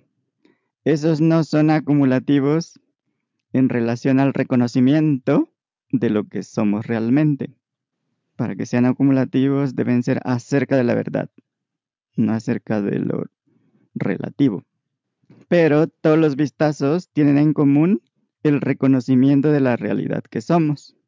En otras palabras, somos conscientes de que somos conciencia. Y la experiencia de la realidad que somos es la experiencia que conocemos a nivel relativo como paz interior o, felicidad. Que en esta experiencia parece ser el aspecto más importante, porque todo, todos están buscando ser felices, ¿no? La felicidad, haciendo lo que sea que crean que les va a traer la felicidad. Y cuando entendemos un chiste o resolvemos un acertijo o descubrimos algo, experimentamos felicidad. Por lo tanto, aún los vistazos no liberadores nos ponen en contacto con la felicidad absoluta, no la limitada, no la que se experimenta a través de un cuerpo o mente felices, porque eso es limitado. Sin embargo, es la misma felicidad. Pero la absoluta, la real, es la misma, solo que ya no está limitada. Y cuando hablamos de vistazos de la realidad en, en el sentido amplio, es cuando hablamos de la realidad consciente de sí misma. Y en este caso, ese reconocimiento permanece sin importar lo que emerja o lo que suceda. O sea, eso sigue aún en presencia de pensamientos, sensaciones, percepciones. En otras palabras, eres feliz en presencia de cuerpo, mente, mundo. Eso no, no corrompe, no limita la felicidad. Así que en la ignorancia, esta felicidad es impermanente, porque nunca es pura. Siempre está manchada, teñida, coloreada, con preocupaciones, proyecciones, miedos, conceptualizaciones, expectativas, lo que sea. Así que podemos tener el mundo sin felicidad. podemos tener felicidad sin el mundo y podemos tener felicidad con el mundo. Son las opciones principales. Y la primera obviamente es la ignorancia, ignorar la verdad. Un mundo sin felicidad, un mundo infeliz. La segunda, que eso es lo que predomina, pues. La segunda son los vistazos preparatorios, pero también pueden ser liberadores, porque eventualmente llevan a la liberación o al entendimiento, pues, de la realidad.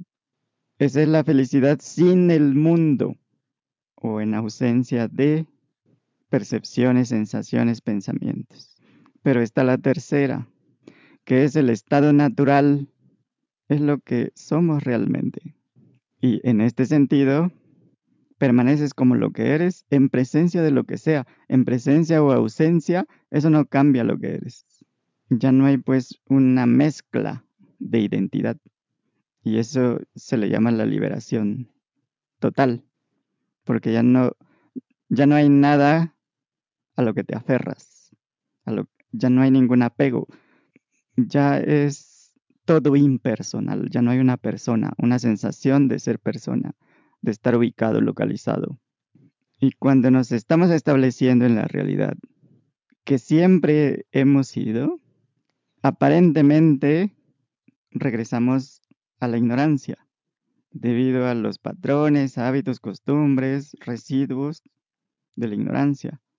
Las rutinas, hábitos, son programas que armamos a través de décadas. Sería la dictadura de la ignorancia. Y pues mientras haya drama, tormenta, nubes eh, negras, significa que hay ignorancia y se puede notar en cualquier momento con una simple, simple pregunta. ¿Soy feliz? Y en ese momento sabemos. Si la respuesta es no, ya tenemos una referencia, ya tenemos un vistazo liberador. Así que inmediatamente podemos restablecernos como eso que está libre de tormentas, dramas, nubarrones, dictadores. Y si volvemos a recaer en segundos, o a veces puede que olvidemos, pero hay algo que nos va a recordar. Pero en cuestión de segundos, minutos, podemos restablecernos otra vez y otra vez. Y entre más lo hacemos, más se restablece nuestro estado natural. Parece un proceso porque aprendimos a seguir procesos. Por ejemplo, desde niños, cuando aprendíamos a caminar, nos parábamos, nos caíamos y nos volvíamos a levantar y nos volvíamos a caer. Para escribir, escribíamos mal, otra vez mal hasta que escribíamos bien. Para hablar, hablábamos cosas que no eran hasta que ya empezamos a hablar como se esperaba. Pero es el estado natural, por lo tanto, no debe representar ningún esfuerzo. Y en realidad lo que requiere de esfuerzo, si, si se siente algo como lucha, resistencia, esfuerzo, eso es ignorancia. Porque lo que somos realmente no cuesta nada de eso, no requiere de nada de eso. Pretender lo que no somos, eso sí requiere esfuerzo, resistencia, lucha, persistencia. Así que digamos que tenemos el vistazo de que somos absolutamente la eternidad. ¿Cómo sabes que puedes confiar en eso? Porque puede ser una ilusión. Si estamos en un mundo ilusorio, ¿por qué si tienes un vistazo de que eres absolutamente infinito, ¿cómo tienes la seguridad de que no es una ilusión más? ¿Cómo lo identificas? ¿Te puedes estar autoengañando? ¿O cómo lo ven? Cuando reconoces, cuando reconoces que eres ilimitado, simplemente cuando hacemos los, los experimentos que, que tú guías, ahí nos percatamos definitivamente que no hay límites. Entonces, que no hay personaje, que no hay nada, simplemente no hay límites. Pero eso puede ser una ilusión, ¿cómo lo diferenciamos? Pues que no tenemos principio ni fin cuando estamos en eso. O sea, no hay límites, eh, ni principio ni final. O Puede sea, ser una se- creencia más. No, no es una creencia porque se experimenta, se reconoce en el, a través del experimento. No, no es este creerlo, porque si tú me lo dices y no lo experimento, pues entonces es una creencia, pero si lo experimento, tengo una certeza. Además, de alguna u otra forma, pues obviamente de, la, de raíz no sabemos qué somos, ¿no? Ahí está la humildad de, de, de, de reconocer que no sabemos qué somos. ¿no? sé, a excepción de que alguien más quiera contestar, muchachos, muchachas. Se quedaron dormidas con el investigación. No, ya cayeron todos. No, no están dormidos ni dormidas. ¿No quieren hablar? Geo, ¿no andas por ahí? Eva, Karen creo que no está. Caru, Karen sí está. Dormi- dormidos ya todos. Milton, José de Jesús, presente. Ah, ruega por ellos. No, ya están profundamente soñando. Siempre soñamos. Pues se puede ver desde... mm, a ver. Lo ilusorio solo tiene sentido en referencia a lo que no es ilusorio, ¿no? Solo podemos hablar de algo irreal cuando sabemos lo que es real. O sea, lo ilusorio es en referencia a, a lo real, a lo que es realmente. Y para saber si algo es ilusorio, hay que saber primero qué es real, qué es la realidad. Cuando despertamos de un sueño, sabemos que fue ilusorio, porque nada de lo soñado lo encontramos en ningún lado y tú, tú- no cambió el cuerpo, la mente, no hay ningún daño. Si se sueña que hubo un accidente o lo que sea, o que hubo un cambio de cuerpo, no, no despiertas como águila o como gato, como con otro cuerpo, o con los, los cofres de tesoro que, que descubriste en el sueño, o con otra pareja, o con otra mascota, una nueva, o con otra familia. Entonces ahí está claro. Sin embargo, se asume eso porque se considera que el estado de vigilia e- es el estado real, es el mundo real. Y se considera que el mundo de los sueños no es real, porque es diferente del mundo de vigilia, en el que se vive realmente. Y en las noches solo se sueña, por lo tanto, cuando despiertas, eso no fue real, y levantarte y hacer lo que tengas que hacer se hace en el mundo que se considera real, ¿no? Porque el mundo de los sueños ya desapareció y, cuando despiertas, despiertas en este mundo que se considera real.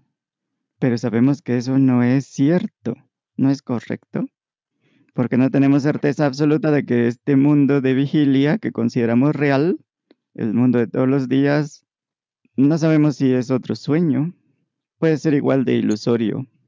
Desaparece cuando te vas al sueño dormido. ¿Estás de acuerdo? O sea, ahí te das cuenta que no es real. Y se abre entonces la posibilidad de que este mundo que consideramos real puede ser igualmente otro tipo de ilusión, que parece más lúcida, pero que intuitivamente sentimos que algo no checa. Y llamamos ilusión a aquello que desaparece. Y llamamos realidad a aquello que no desaparece. Por lo tanto, no puede desaparecer lo real y lo irreal puede desaparecer. Simplemente es finito, ¿no? Son eventos y eventos y son finitos. Eso da claridad en cuanto a la verdad y a lo que es una ilusión, porque aunque se dé la presunta creencia de que hay un consecutivo en el, en el sueño de vigilia, digámoslo así, o estando en esta tensión, pues es claro, si enfocamos un poquito la atención, que no hay un consecutivo y que los eventos emergen, se desarrollan y desaparecen, y no es a voluntad de un personaje, ¿no? Es una ilusión. Bueno, a mí me queda claro, considero, este, que, que pareciera, ¿no? De hecho, para mí es una gran curiosidad develar claramente o al 100% este, esta atención como un sueño, porque definitivamente lo es. No hay un consecutivo real. Que la mente lo arme es otra cosa, pero no es real. Así que solo podemos tomar como real de acuerdo con nuestra experiencia, a aquello que siempre es. Y aquello que siempre es de acuerdo con nuestra experiencia es lo que llamamos yo. Porque eso siempre está, sin importar si estamos dormidos, despiertos o en, cualquier lugar. Así que ni el estado de sueño ni el estado de vigilia son buenos candidatos para la realidad. Y los errores acerca de la realidad vienen de identificar o confundir los objetos del estado de vigilia con la realidad. Porque sí, como dices, pueden desaparecer. Por lo tanto, no cumplen con la condición. Y cuando hablamos de conciencia no hablamos solo intelectualmente, hipotéticamente. Si usamos los conceptos para referirnos a nuestra experiencia de la realidad. Y pues eso requiere de pruebas, de evidencias. No basta con creer o entender hipotéticamente o sentir que así es. Porque si vas al banco y tú sientes que tienes 30 mil pesos y, y, el banco te dice, no, más bien debes 30 mil. No le puedes decir, sí, yo lo entiendo conceptualmente, pero yo intuyo que en realidad no debo, sino que ustedes me deben 30 mil. Entonces no basta con eso. Puede ser que tengas razón, pero todavía falta presentar los hechos, la evidencia. Mientras no tengas evidencia, no basta con que intuyas, sientas que así es. Entonces, puede haber objeciones, argumentos que no has considerado, para poder ver lo que no se ha visto. Y para eso hay que alejarse de los puntos de vista. Y así se puede tener una vista desapegada, impersonal, objetiva, de los hechos tal cual. En otras palabras, puede que no haya objeción a nivel racional, pero puede haber objeción a nivel irracional, o a nivel sensación, o a nivel intuición, o incluso percepción, porque no se ha visto desde un ángulo diferente o desde muchos ángulos. Y en relación a las sensaciones, pues dado que desde las tribus los ancianos tenían pues la sabiduría, la experiencia, la madurez, o los hechiceros, curanderos, los guías pues, eh, que sabían cosas o tenían interés por cosas ocultas o o tenían una vista diferente a los demás, que los demás ni siquiera tenían interés de, de conocer, de saber. Sin embargo, siempre había un, un dirigente, un guía, y eso era lo que ayudaba a la tribu a, que estuvieran en paz, a que sobrevivieran, a que se organizaran, porque el guía, el líder o el hechicero, pues tomaba en cuenta no solo a la tribu, sino al entorno, con todo lo que, lo que estaba incluido, pues, la totalidad. Y se quedó esa, se quedaron varias cosas. Um, por ejemplo, se sigue confiando en dirigentes, aun si solo saquean al país y, y se dedican a actos de corrupción y se aprovechan pues de todo. De todos modos se sigue confiando. Y eso, otra de las cosas es que también permanece esa costumbre de la masa de no cuestionar, no pensar, no ver las cosas de otra forma, no salir de la caja, simplemente seguir lo que ya está establecido sin cuestionar nada y seguir a la masa, a la mayoría, en lugar de, de cuestionarlo todo, de analizar de otra forma, de presentar otras propuestas, eso también se heredó junto con la confianza en los líderes, sin importar si son mm, adecuados o no, o capaces o no. Entonces, no hay esa mm, curiosidad o ese interés para buscar evidencias y presentarlas. Y, y lo único que se sigue haciendo es hacer manifestaciones, eh, reclamos y estar en contra de todo, a favor de nada, pero en ningún momento hay nuevas propuestas, no, no hay unas nuevas perspectivas, eh, otras formas más eficientes, efi- eficaces. Y eso lo podemos ver en todos lados, como en el caso de, de Rusia. Los mismos que están ahí en la guerra sufriendo dicen, no puedo creer que esto siga pasando en el siglo XXI. Pues cómo no, si, si sigue todo como e- en las tribus.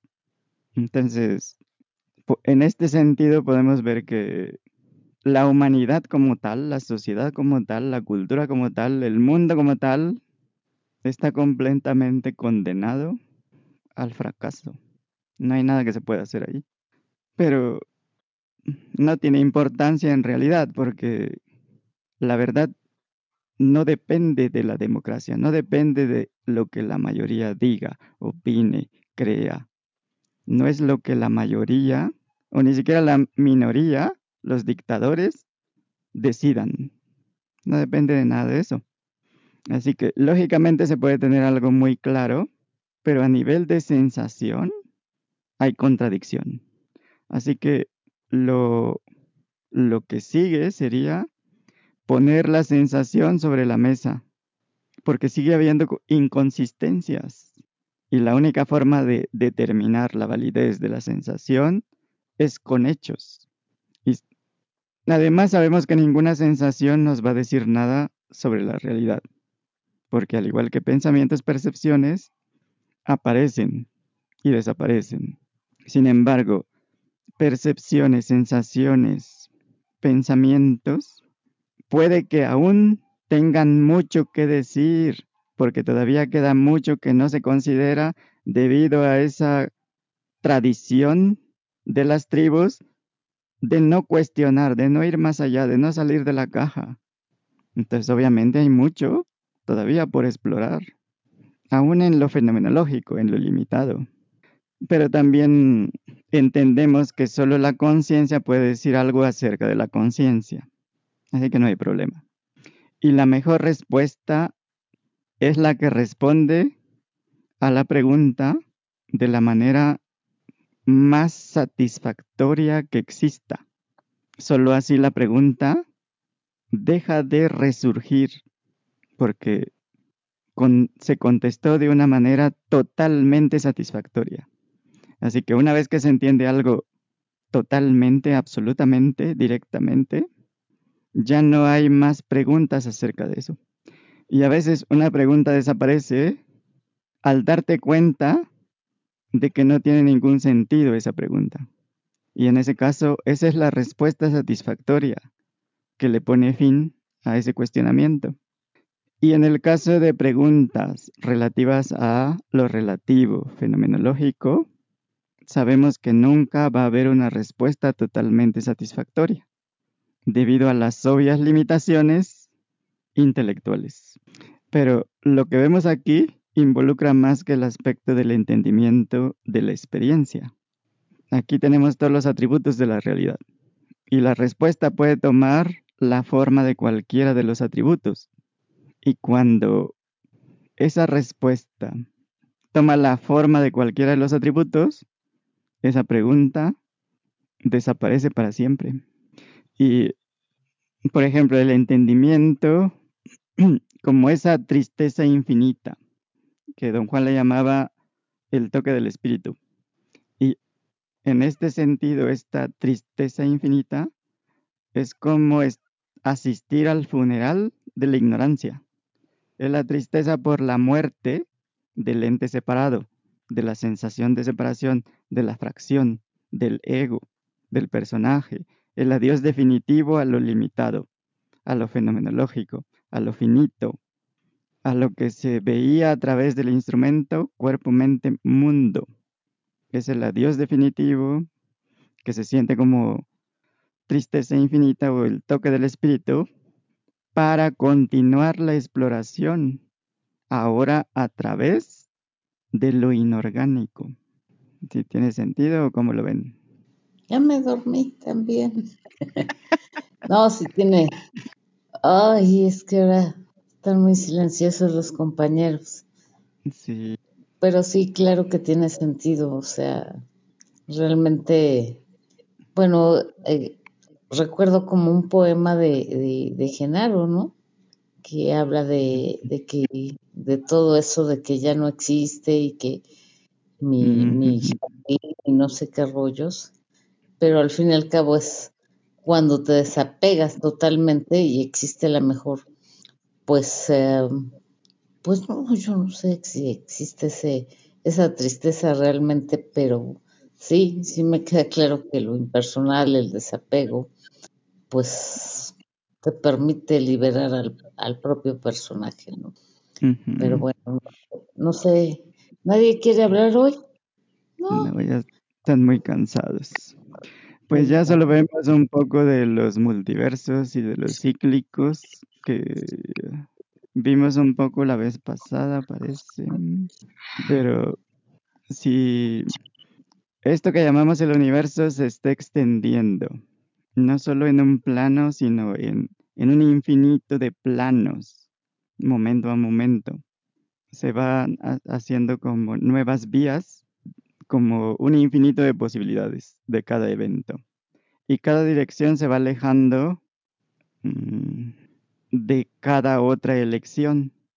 O sea, cada, cada línea, cuando se bifurca, se divide, esas dos líneas se empiezan a alejar, de tal manera que nunca se vuelven a encontrar y se van quedando, por lo tanto, incomunicadas.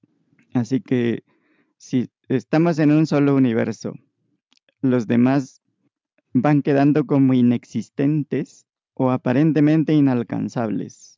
Si consideramos no solo el espacio, sino el continuo espacio-tiempo, a pesar de que están conectados en el espacio-tiempo, no están desconectados en realidad porque en el pasado estuvieron conectados. Antes de bifurcarse, de ramificarse, estaban conectados, ¿no? Así que siguen siendo parte de la misma rama, o la tienen una rama común, y esa rama a su vez se va dividiendo en otras ramas, y esas ramas en otras ramas, y así eh, hasta el infinito. Pero todas esas ramas tienen un tronco común. Pongamos que ese tronco, tronco común empieza con la concepción. Y ahí empiezan las posibilidades, las bifurcaciones. Pero ese es el tronco común. Por lo tanto, todo lo que las realidades que se vayan bifurcando, las, los mundos alternos, pues, tienen ese tronco común. Por lo tanto, no están realmente separadas. No hay una separación absoluta, pues. siguen estando conectadas. Aparentemente en algún en si seguimos la línea de tiempo, se separan en un pasado, pero siguen teniendo el mismo origen. Así que esa separación es solo aparente. Siguen estando disponibles. Pero si ponemos una realidad que desde inicio está separada, o sea, desde el pasado están separadas, no ha habido ninguna interacción en ningún momento. Nunca han interactuado con esta realidad, por ejemplo.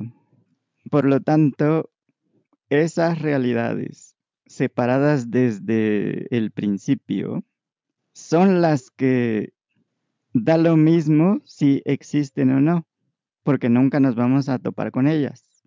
Ahora, esto es en apariencia, porque todavía falta.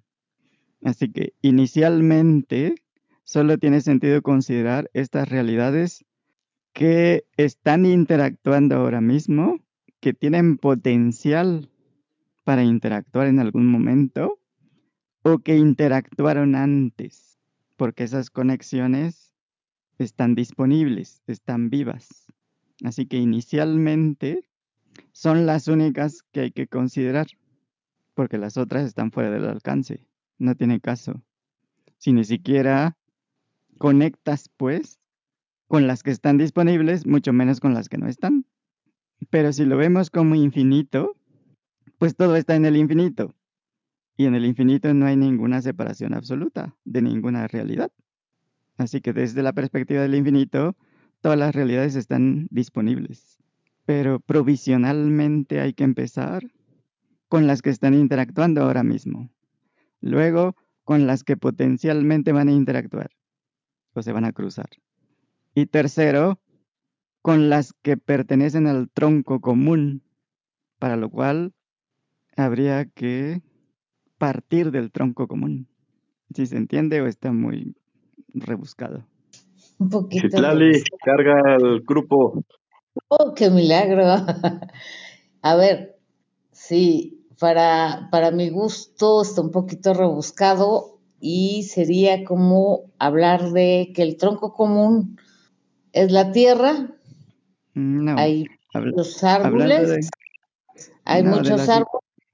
Hablando de posibilidades de ser, de eventos, de la multiplicidad, de los multiversos, de, Lo de la ciclicidad. entiendo, lo entiendo, pero eh, con las ramas es... Sí, las eh, es ajá, una ramas. metáfora.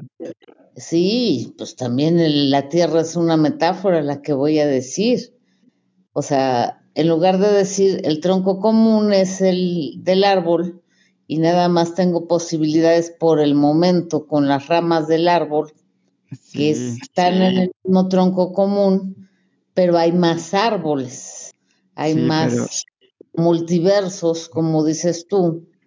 ajá. Y bajo pero- tesitura hablaría yo, bueno, el tronco común no es un tronco, sino es la tierra. Existen muchos árboles, nosotros estamos en uno de esos árboles por el momento, ¿verdad? Y tenemos posibilidades de explorar toda la ramificación de ese árbol. Sin embargo, si nos reconocemos como el todo, que sería en este caso semejante, semeja- eh, semejándolo a la tierra, ¿no? Mm, no, No, a ver. Entonces, no sé si alguien quiere interactuar, ya que Milton ya se animó, pero vas a mí me ocurre algo así, porque al menos en la casa de ustedes, pues tengo árboles y precisamente, pues tengo dos árboles grandes muy juntos y a mí me llama la atención ver cómo los árboles se juntan en algún momento sus ramas, ¿verdad? Entonces, hay otra posibilidad, ¿verdad? Así Pero, es. ¿quién crea en esta tensión esos árboles? Bueno, pues una semilla que está sembrada en la tierra. Entonces, para mí la tierra sería como hablar de la raíz o de la conciencia o o de eso que somos, ¿no? Del yo, raíz. Y todos los árboles, ¿sí? Son los multiversos, no sé, a ver, ¿Alguien más o tú? Vas, Milton. Este, yo siento que estaba lo mismo como rebuscado, pero bueno, tratando de hacer las preguntas adecuadas para poder entender eh, por qué se está hablando de multiversos y cosas por el estilo cuando se supone que ya somos los avanzados. Pero, pues, eso mismo, eh, por lo mismo, ahora ya tenemos multiversos en la nada. eh, así es. Ah, ok. Pero- pero, Es en eh, Sí, es en referencia a lo- que los brujos llaman la ciclicidad, pues los seres cíclicos. Como la ciclicidad. Ah, que en este mismo instante estamos en, en un infinito. en un infinito de posibilidades. Exacto. Ah, Pero mira, este, ah, como personajes, no como personajes, usado. Porque si tú te crees Milton en otra, en otra realidad, pues no. no, pues no, no, no, ya con uno es suficiente. Ya. Este, pues hablando en eso, de eso como seres cíclicos que somos, y a ver cómo lo podría yo entender lo que explicaste. Multiversos, árboles con muchas ramas y que tenemos un, ori- un origen, una, un punto de partida, pues el punto de partida tendría que ser lo que realmente es uno y desde ahí poder, puedes estar en todas las ramas porque las ramas están en eso. Sí, Yo así lo interpretaría muy fácil. Que es diferente eh, para mí, eh, como lo explicó don Juan Matus, bueno, lo que Carlos Castaneda escribe en el sentido de que eh, el tiempo, cómo representaban el tiempo, bueno, el tiempo y el espacio, pero en este caso el tiempo, como un surco infinito que refle- eh, más que reflejaba, este, salían de ese surco un infinito de surcos y que tú podías estar, este, dependiendo de lo que tú, eh, como ser, pues, este, verdadero o el origen, entrar en esos surcos y vivir lo que quisieras y que podías tú en un momento determinado, este, verlo, ver los surcos, todos lo- los surcos que tú quisieras. Eh, este, y yo creo que por ahí anda más o menos el, el asunto de qué es, eh, en qué vida, ¿no? y como bien comentas, Itlalik, no necesariamente eh, eh, esto, estoy hablando de formas. O sea, puedes eh, manifestar lo que quieras. O sea, y manifestar no estoy hablando del personaje, sino lo que es manifestarse en un infinito de cosas. Mm, Así es. Sí, esa representación de la rueda es una rueda multidimensional que tiene surcos en todas direcciones y sin limitación. La Entonces, lo rueda del primero es, si la rueda del tiempo no tiene límite y, y no es lineal, pues, sino multidimensional. Sí. Entonces, des- desde ahí cada surco se va multiplicando, pues, pero en cada multiplicación o en cada cambio de dirección, mm, Emerge un rama, infinito. ajá, hay una rama común o hay un, un punto de inicio desde el cual parten todos esos surcos. Y ese punto de inicio, provisionalmente, antes de tomarlo como la totalidad, provisionalmente se toma ese tronco como el origen de todos los surcos de toda la rueda. O sea, en pocas palabras, tú estás en toda la rueda, Sí. en múltiples actividades, posiciones, formas, eh, incluso de Inconcebible. formas orgánicas, inorgánicas o inimaginables, o lo que sea. Pero provisionalmente sería primero la propuesta de saltar, por ejemplo, de una rama a otra o de un surco a otro. La posibilidad de hacerlo es porque son parte de la misma rama. Entonces, están accesibles directamente porque están, no están separados. aunque la- los surcos aparentemente están alejados uno de otro, están unidos por el punto de origen. Que obviamente ese punto de origen viene de otros puntos de origen, pero realmente el punto de origen, eh, porque nos da cierta idea que yo imagino que es errónea. Yo siento que el, la explicación que podría ser mejor es que el punto de origen engloba toda la rueda. O sea, la rueda está en ese origen.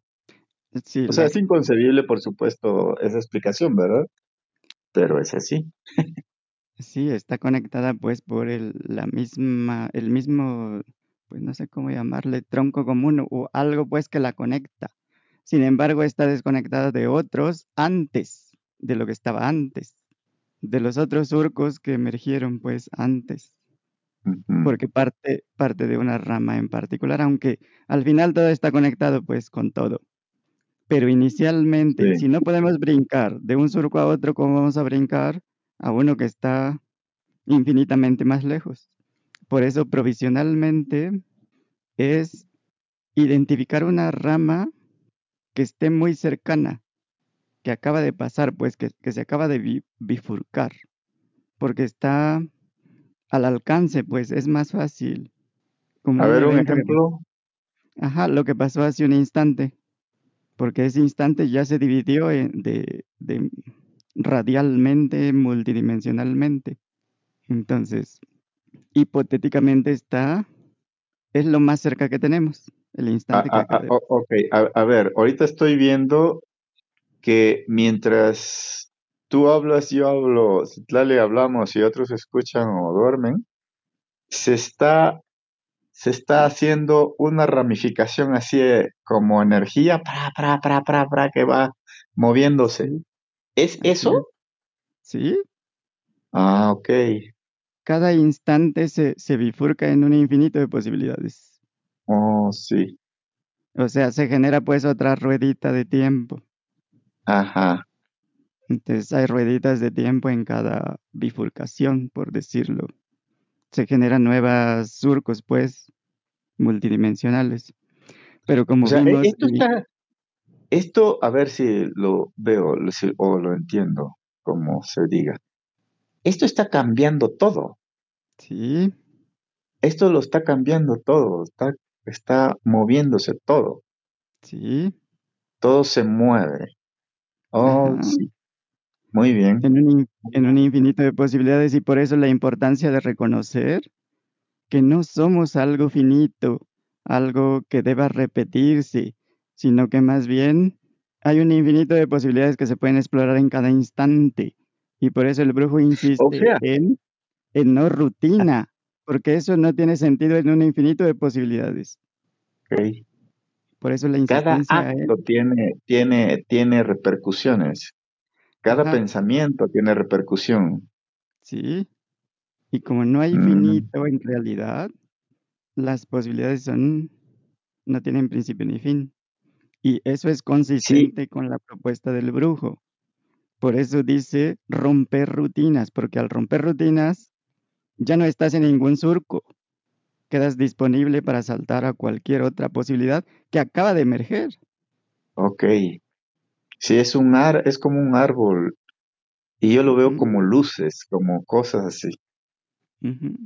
Como un- unas, como una, ahora sí, lo que decía este Torres Armando, como una mm. telaraña.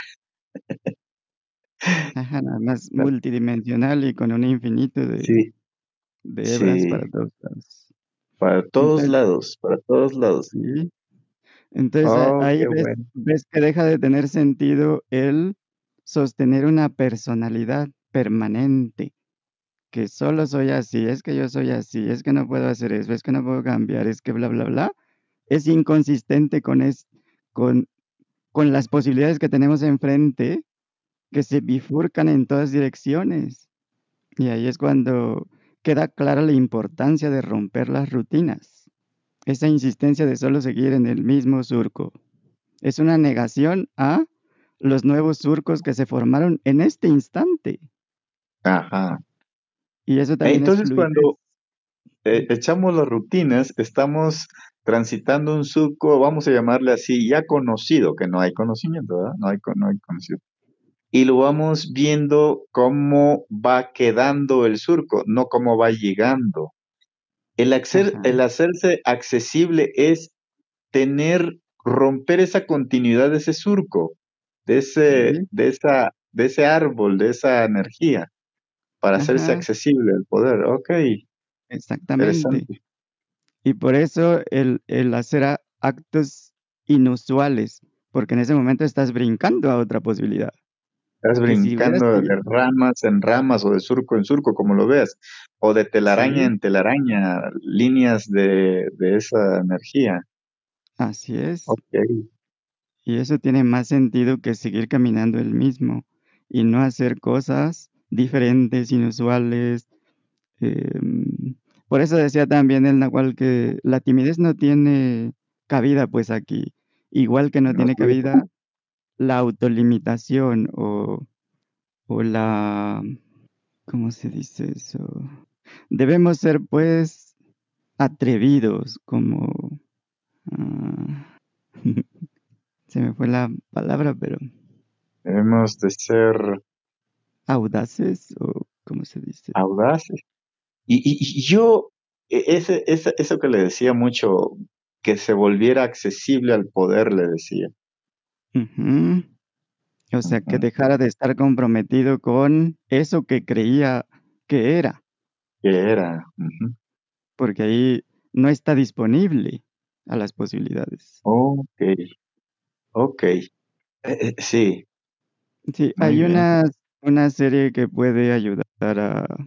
Bueno, cuando vamos a tener una vista, este Netflix se llama Viaje al Infinito, algo así salen unos matemáticos, filósofos, eh, físicos, hablando acerca de que ellos mismos reconocen que hay un infinito de cada cosa, porque el infinito no tiene principio ni fin. ¿Por qué ponerle un límite? Entonces, cada cosa existe de manera infinita. Nunca hay nada limitado. Pero véanla y así tienen como la confirmación de, de, los expertos para que vean que no soy el único loco. Ok. Hay muchos locos. Sí. Bueno. Muy bien, muy interesante. Vale. Ahora nada más hay que hacer cosas que de normal no hacemos, que nos limitamos más bien, ¿no? Ajá, primero hay que entender pues qué es infinito y por qué no tiene caso seguir limitando las posibilidades de ser. Porque una vez que se entienden naturalmente ya sueltas pues esas ideas, creencias o sensaciones porque se vuelven inútiles, pues se vuelven inconsistentes. Y entonces, una vez entendiendo, porque todo es a través del entendimiento, naturalmente ya por, por sí mismo hay esa accesibilidad a otras posibilidades. Okay. No es a través del esfuerzo, pues no, no, es a través de forzar cosas o obligar, sino es, eh, eh, se entiende y entonces debido a ese entendimiento naturalmente se hace, pero se hace por sí mismo. Esa es la otra parte. Ok. Fíjate que mi mente quedó atrapado, lo que le decía mucho don Juan a Carlos Castaneda, que eh, se quedaba atrapado en las palabras. Mi mente había quedado atrapado en las palabras.